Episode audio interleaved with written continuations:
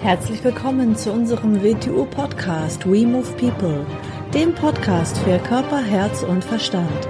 Wir sind Alfred Johannes Neudorfer und Rosa Ferrante Banera und in unserem Podcast beschäftigen wir uns mit den Themen persönliche Weiterentwicklung, Gesundheit, Kampfkunst, Philosophie und Menschsein.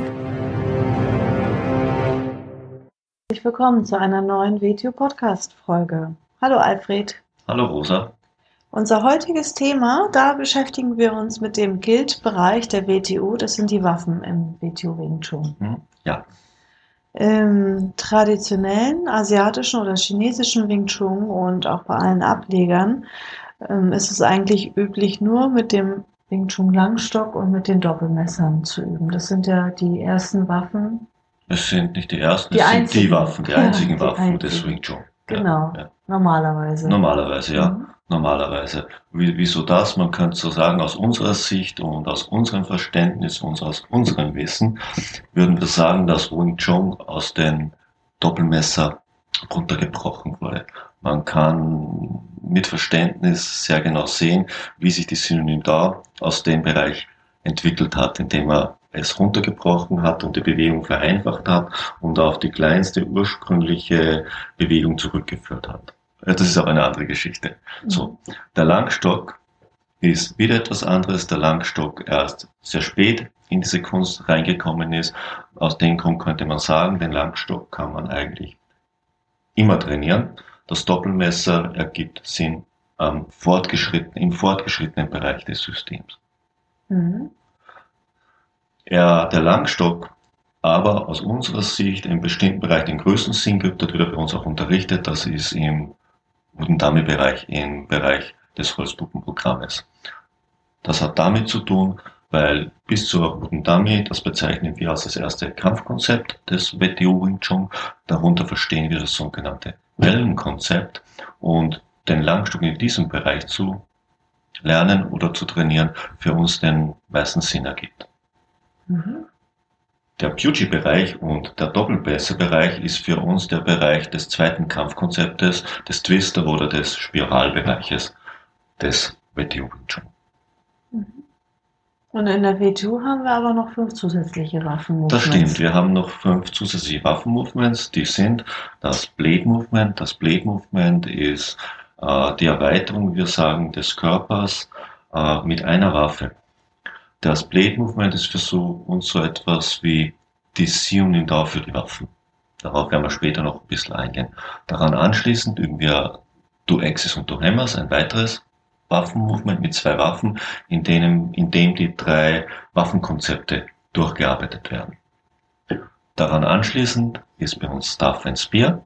Das ist mit einem längeren Stock bis zu 1,80 Meter, der auf zwei Arten geführt werden kann, nämlich dass mit beiden Enden äh, angegriffen werden kann oder dass er Sperr verwendet wird, also ja langstockmäßig.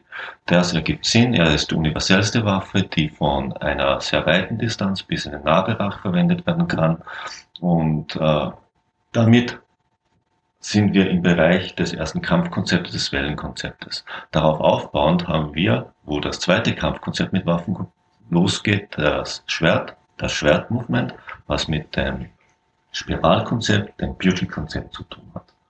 Dann gibt es bei uns die fünf Wege der Waffen. In denen behandeln wir fünf verschiedene Waffenpaare, mit denen wir immer spiralmäßiger umgehen.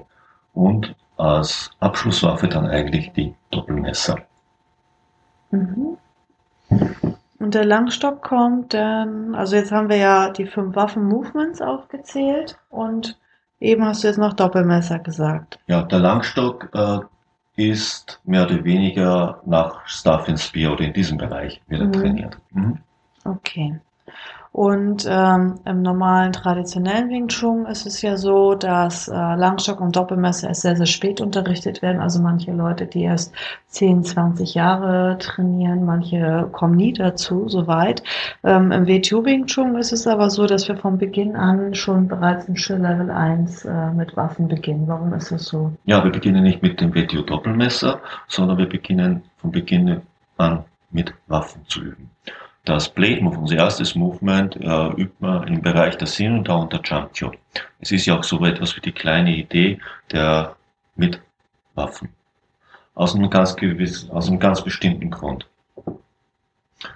Waffen kann man grundsätzlich auf zwei Arten führen. Die erste Art, wie wir es nicht machen, ist, man kann sie als Objekte betrachten. So geht man normal mit allen Dingen um. Man nimmt sie in die Hand und transportiert sie als Objekt durch den Raum, also als körperfremden Teil. Das führt dazu, dass, wie ich schon sage, es dem Körper fremd bleibt und dadurch, da es dem Körper fremd ist, mehr oder weniger in der Bewegung permanent Fenster entstehen, die man dann wahrscheinlich durch Block, durch Geschwindigkeit und weiß Gott was schützen muss. Da sie dem Körper ja fremd sind als Körperobjekte, werden diese Bewegungen dann meist mehr aus den Armen herausgeführt und nicht aus dem, aus einer Ganzkörperbewegung. Und da liegt eben das große Problem. Dadurch entstehen diese Fenster, von denen ich vorher gesprochen werde. Wir im Gegensatz dazu betrachten eine Waffe als Körpererweiterung. Das heißt, es wird ein erweitertes Glied des Körpers. Das führt dazu, sie werden nicht getragen, sondern sie werden aus einer dahinterliegenden Ganzkörperbewegung gewuchtet. Was wir eigentlich auch mit unseren Gliedmassen machen sollen. Wir sollen unsere Gliedmassen nicht als Gewichte durch die Welt tragen, sondern aus dem Körper heraus bewegen. Natürlich tun wir das nicht willkürlich, wir tun es mit den Waffen, wie wir es auch im waffenlosen Wing Chun machen, äh, mit einer Referenzlinie, nämlich mit der Zentrallinie. Daraus entstehen, wenn man das lernt, keine Fenster. Wieso nicht? Es ist ja auch so, ich weiß ja immer, wo meine Hände sind, ich weiß, wo meine Füße sind. Ich brauche keine Angst vor meinen Händen und meinen Füßen haben. Ich werde damit in der Regel nie wehtun sondern sie sind Teil meines Körpers und ich brauche mir keine Sorgen machen, dass meine Finger meine Augen rausholen und mir den Kehlkopf einschlagen. Solange natürlich eine Waffe ein Objekt bleibt, muss ich Angst vor meiner eigenen Waffe haben. So schaut das auf, auch wie gewisse Menschen ihre Waffen bewegen. Wenn sie ein Teil meines Körpers wird, das heißt, was mache ich denn, was verstehe ich unter Teil? Er wird in mein neuronales Netz integriert. Ich schalte neuronale Bahnen bis dorthin frei, wo ich diese Waffe berühre. Und von dort wird es weiter bewegt. Dann weiß mein Körper auch immer, wo sich diese Waffen, diese Körperglieder befinden. Und ich kann sie getrost auf den Innenbahnen vor dem Körper zu bewegen beginnen. Kann man sich auch vielleicht äh, bei einem Ritter vorstellen, dass er sein Schwert, dass er mit seinem Schwert eins ist, oder? Äh, unterscheiden, äh, in schwerer Rüstung ist es nicht bedingt. Aha. In schwerer Rüstung, weil Rüstung ist ja dazu da, das sind dazu, das ist wie Schutzausrüstung, dann brauche ich mir nicht mehr so sehr Sorgen um die Treffer zu machen, weil ich ja davor geschützt bin, sondern dann liegt die Tendenz woanders. Aber ohne Ritterrüstung, also im Schwertkampf natürlich sehr wohl, aus dem Grund gute alte Fechtmeister sich sicher sehr gut bewegt haben. Warum sagen wir Waffenmovements und nicht Formen? Waffenmovements sagen wir, in dem Wort Form wohnt ein statisches Moment inne. Wenn man Form sagt, denkt man womöglich an Positionen, an Punkte, wo sich etwas befindet und äh, das ist ja kontraproduktiv. Das widerspricht eigentlich allem. Das Leben kennt keinen Stillstand, es kennt keine Position, es kennt nur die Veränderung und Anpassung. Und dem Wort Movement wohnt das, die Tendenz der Bewegung inne. Es gibt keine Positionen, sondern was normal als Positionen bezeichnet wird, sind nur Übergänge. Und das ist ganz eine andere Geschichte. Und damit man nicht Positionen als statische Momente sucht, verwenden wir das Wort Form nicht, sondern das Wort Movements, damit man diese Momente, die andere als Positionen bezeichnen, als Übergänge zu verstehen lernen, in denen ein Prozess sich umkehrt. Und was meinst du, warum gibt es im traditionellen Wing Chun nur den Langstock und die Doppelmesser? Ah, in Asien und in China gibt es einen alten Mottos, das heißt, wenn man die kürzeste Waffe, darunter verstand das Doppelmesser, das circa die Länge des Unterarms hatte, oder die längste Waffe, darunter verstand man den Langstock, der eine Länge von 2,80 Meter bis 3 Meter hatte, hat, dann hat man alles inzwischen auch und das ist schlichtweg Blödsinn. Wieso ist es Blödsinn? Erstens, was ich vorher geredet habe, jede Waffe und jedes Waffenpaar äh, hat eine andere Distanz, es braucht andere Nervenimpulse, um aus dem Körper heraus bewegt zu werden. Also wenn ich die beiden Waffen verstehe, heißt nicht, dass ich mit allen anderen Waffen umgehen kann und sie verstehe. Jetzt wieder zum Umgang, was ich gerade gesagt habe. Um mich gegen Waffen zu verteidigen, brauche ich ein gewisses Grundverständnis über den Umgang mit diesen Waffen. Ich kann mich nur sehr bedingt und sehr schwierig gegen etwas verteidigen, was ich nicht verstehe. Das heißt, wenn ich nicht weiß, welche Möglichkeiten einer Sache innewohnen, kann ich mich schlecht dagegen schützen oder Vorbeugung dagegen ergreifen. Mhm. Ja, wir haben es ja auch mit allen Arten von Waffen zu tun. Es kann ja wirklich sein, dass jemand mit Messer auf einen zukommt oder mit einem Stock oder mit einer Eisenstange, wo wir dann auch den WTO-Kurzstaff haben in der mhm. Länge. Das ist der zweite Aspekt. In der heutigen Selbstverteidigung müssen wir natürlich berücksichtigen, wir können sehr schnell mit dem Messer konfrontiert sein, wir können mit einer Stange, mit einem Objekt äh, konfrontiert sein, damit muss man umgehen lernen. Und so wie der normale, die normale Reaktionsweise des Menschen eigentlich verkehrt ist, sobald er mit etwas konfrontiert ist, beginnt er der Sache mit Widerstand zu begegnen und in noch viel schlimmeren Ausmaß haben wir das, wenn wir mit einer Waffe konfrontiert sind. Wir beginnen uns genau verkehrt herum zu verhalten. In der Regel beginnt man sich vor, beginnt man sich äh, vor der Waffe zu verteidigen. Das heißt nicht, dass man sich mit der Waffe treffen lässt, nein, aber der Waffe muss man das Ziel entziehen. Ich bekämpfe nicht die gegnerischen Arme und ich bekämpfe nicht die gegnerische Waffe. Ich bekämpfe den Gegner. Mhm. Das hört sich ja sehr abstrakt an, dazu muss man etwas machen, wie bei Wing Chun, dann braucht man die eigene Bewegungserfahrung, damit man das versteht. Ja, aber vielleicht ist noch ganz wichtig zu sagen, dass die W2 Wing Chun Prinzipien, die wir im Waffenlosen natürlich anwenden, also Kontakt erlauben, Bewegung begleiten und Distanz vermeiden, dass wir das auch eins zu eins auf Waffen anwenden. Also das ist das, was du gerade schon erwähnt hast. Und andere Stile, die Waffen damit dabei haben im Wing Chun, da sind es oft zwei sich komplett widersprechende Konzepte. Das heißt, im Wing Chun haben sie auch die Theorie, dass sie eine Kraft aufnehmen und äh, das Ziel entfernen und dann aber, sobald sie eine Waffe in der Hand haben, machen sie genau das Gegenteil und blocken rein, gehen also in die Schlagrichtung rein und nicht wie wir, dass wir aus der Schlagrichtung rausgehen. Ja, äh, wir machen natürlich, wir machen keinen mittelalterlichen Waffenkampf, wir machen auch keinen anderen Waffenstil, egal wie er sich nennen möchte. Wir machen WTU schon mit allen möglichen Arten von Hilfsmitteln und darunter verstehen wir natürlich Waffen mhm. wie du es richtig gesagt hast. Äh, wir machen mit einer Waffe nicht plötzlich etwas anderes, als wir auch so machen. Mhm. Unsere Arme sind nicht dazu gesagt, gegnerische Arme zu bekämpfen, haben wir ja schon, als wir den Podcast für die Sinnender gemacht haben, für die Jump gesagt, wir wenden nicht, wir schützen nicht irgendwelche Fenster, wir entfernen im richtigen Moment das Ziel und fallen ins Zentrum des Gegners, um es in einem Satz zu sagen. Und es gibt ja auch ein paar Menschen, die ähm, denn ja eine Abscheu haben, mit Waffen zu üben, die, denen das nicht liegt, die das nicht wollen. Ähm, welche Auswirkungen hat das denn, wenn ich jetzt waffenlos durch die Gegend laufe? Also welche Qualitäten schule ich im Körper, wenn ich jetzt meine Waffen nicht dabei habe? Das ist, ich vergleiche es immer gern mit der Musik. Habe ich äh, Klavier gelernt, dann habe ich ja nicht ein besseres Verständnis über Töne und ein anderes Gehör für Geräusche und Klänge, äh, wenn ich meinen Flügel nicht dabei habe.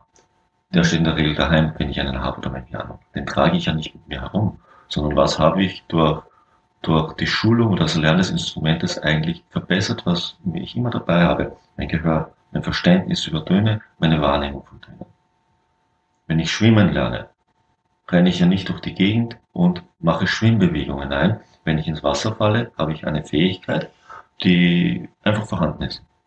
So, wenn ich mit Waffen übe, wie ich es vorhin schon angedeutet habe, habe ich, wenn ich es in der Weise mache, wie wir es machen, indem ich die Waffen als Körpererweiterung betrachte, nicht als Objekte, die ich aggressiv herumbuchte oder sonst was mache, mhm. dann habe ich andere Neuronenbahnen aktiviert, die mir natürlich auch zur Verfügung stehen, wenn ich nichts in der Hand habe.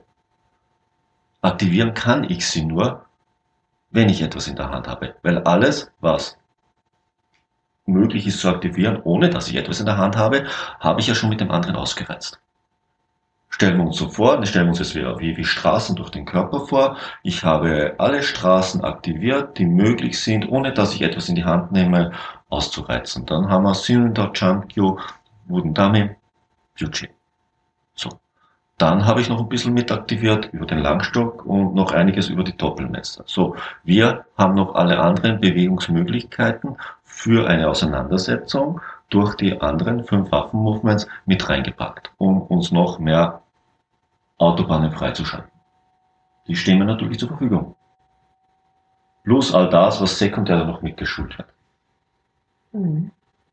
Über die Wahrnehmung, über alles Mögliche. Hm? Man merkt es schon nach wenigen Minuten, wenn man äh, im Guildbereich übt, dass man viel, ja. viel aufmerksamer ist. Also vor allem auch in den Partnern. Plus der Nebeneffekt, wir reden auch wieder Guildbereich, das ist natürlich, aus dem Grund ist es bei uns ja nicht getrennt, der Health-Bereich wie ich Objekte trage, wir tragen sie eigentlich gar nicht, wie ich mit Gewichten umgehe, ein unglaublich viel mit menschlicher Gesundheit zu tun hat. Ob ich Gewichte herumschleppe und mit Gewichten hantiere oder ob ich aus dem Körper heraus mit Hilfe der Gravitation Dinge bewege. Das ist etwas anderes. Man schult das Distanzgefühl ja. ne, mhm. für alle ja. möglichen Distanzen. Ja. Mhm. Distanzgefühl, Timing natürlich, Ganzkörperbewegung, und äh, was noch hinzukommt, was du ganz oft immer erzählst, wenn wir auch ähm, mit Doppelmessern üben, dass man ja Bewegungen ausführt, über die normale menschliche Anatomie hinaus. Ich, ich, verwende, ich, verwende, ich verwende gerne Bilder. Sobald ich eine Waffe als Körpererweiterung betrachte und ich mir den Körper anschaue, dann sehe ich aufgrund der Körperstruktur, was der menschlichen Anatomie innewohnt. Es wird nicht sehr umsonst Wing Chun gerne mit der Schlange und dem Kranich oder wir sagen lieber der Adler, also mit dem Vogel verbunden. Weil, nicht weil die Wing Chun Bewegungen diesen beiden Tieren abgeschaut wurden, sondern weil sie einfach aufgrund der Gelenksketten und der Wirbelsäule, die eigene Schlangenkörper ist, in Menschen innewohnen natürlich eine Schlangenbewegung möglich ist, die eine Schlange erinnert. Das andere, man kann den Körper aus sich heraus in den Raum hinein öffnen, man kann sich ausbreiten. Das erinnert an eine Vogelbewegung. So, mit den Doppelmessern äh, beginnen wir diese Bewegung, Bewegungsmöglichkeiten eigentlich zu sprengen, wenn wir sie nicht als Objekte, die wir tragen, betrachten, sondern als Körpererweiterungen. Wir haben es hier mit äh, sich entfaltenden, wirbelnden Waffen zu tun, die ja ursprünglich am Unterarm getragen wurden. Ich nenne es gerne die Assassinenwaffe am Unterarm, die sternförmig wirbelt. Solche Gliedmaßen haben wir nicht. Wir haben keine Ausklappen und wirbelnden Gliedmaßen. Wir sind keine Insekten oder Spinnen. Aber wir, unser Nervensystem hier, praktisch aus meiner Sicht eine, ein, ein Bild äh, erweitern, das die menschliche Anatomie zu sprengen beginnt. Weil wir diese Gliedmaßen in der Weise bewegen können, die uns sonst nicht innewohnt. Ja, also ich habe jetzt keine Frage mehr. Hast du noch irgendwas abschließend zum Geld oder zum Blade zu sagen? Für uns im WTU Wing Chun mit den integrierenden Erweiterungen, wie wir es nennen, vom WTU Guild und natürlich auch vom WTU Health, deckt für uns alle Bereiche der menschlichen Bewegung, der natürlichen menschlichen Bewegung ab. Also alles, was der menschlichen Anatomie innewohnt. Und wie ich vorhin gesagt habe, mit dem Doppelmesser sprengen wir das sogar ein bisschen. Wir sind also nicht ein kunterbunter Krämerladen, der aus Techniken aus allen Bereichen zusammenwürfelt und dann versucht, mit einer vereinheitlichten Theorie das Sinn reinzubringen. Mhm. Wir im WTU-Konzept, wir brauchen dazu eigentlich nur zwei Grundbedingungen, wie wir an die Sache rangehen. Wir haben natürlich die menschliche Anatomie, mhm. den menschlichen Aufbau und das Erdgravitationsfeld. Dazu haben wir dann unsere drei Bewegungsprinzipien, unsere vier Wechselwirkungen und die beiden Kraftkonzepte. Alles andere erschließt sich dann aus den richtigen Impulsen zur richtigen Zeit. Das sind unsere WTU-Module, also das WTU-Programm, wie es aufgebaut ist. Und der kritischen Masse und Intensität, darunter verstehen wir den Unterricht und das Training. Das Ganze führt dann von der Fremdabhängigkeit in die Eigenverantwortlichkeit, weil man aus sich heraus es immer mehr zu verstehen beginnt. Mhm. Und eigenverantwortlich, für eigenverantwortlich wird man nur durch das, was man selber versteht. Mhm. Sehr schön, das ist ein schöner Schlusssatz. Mhm. Ja, vielen Dank und dann bis bald. Bis bald. Tschüss. Tschüss.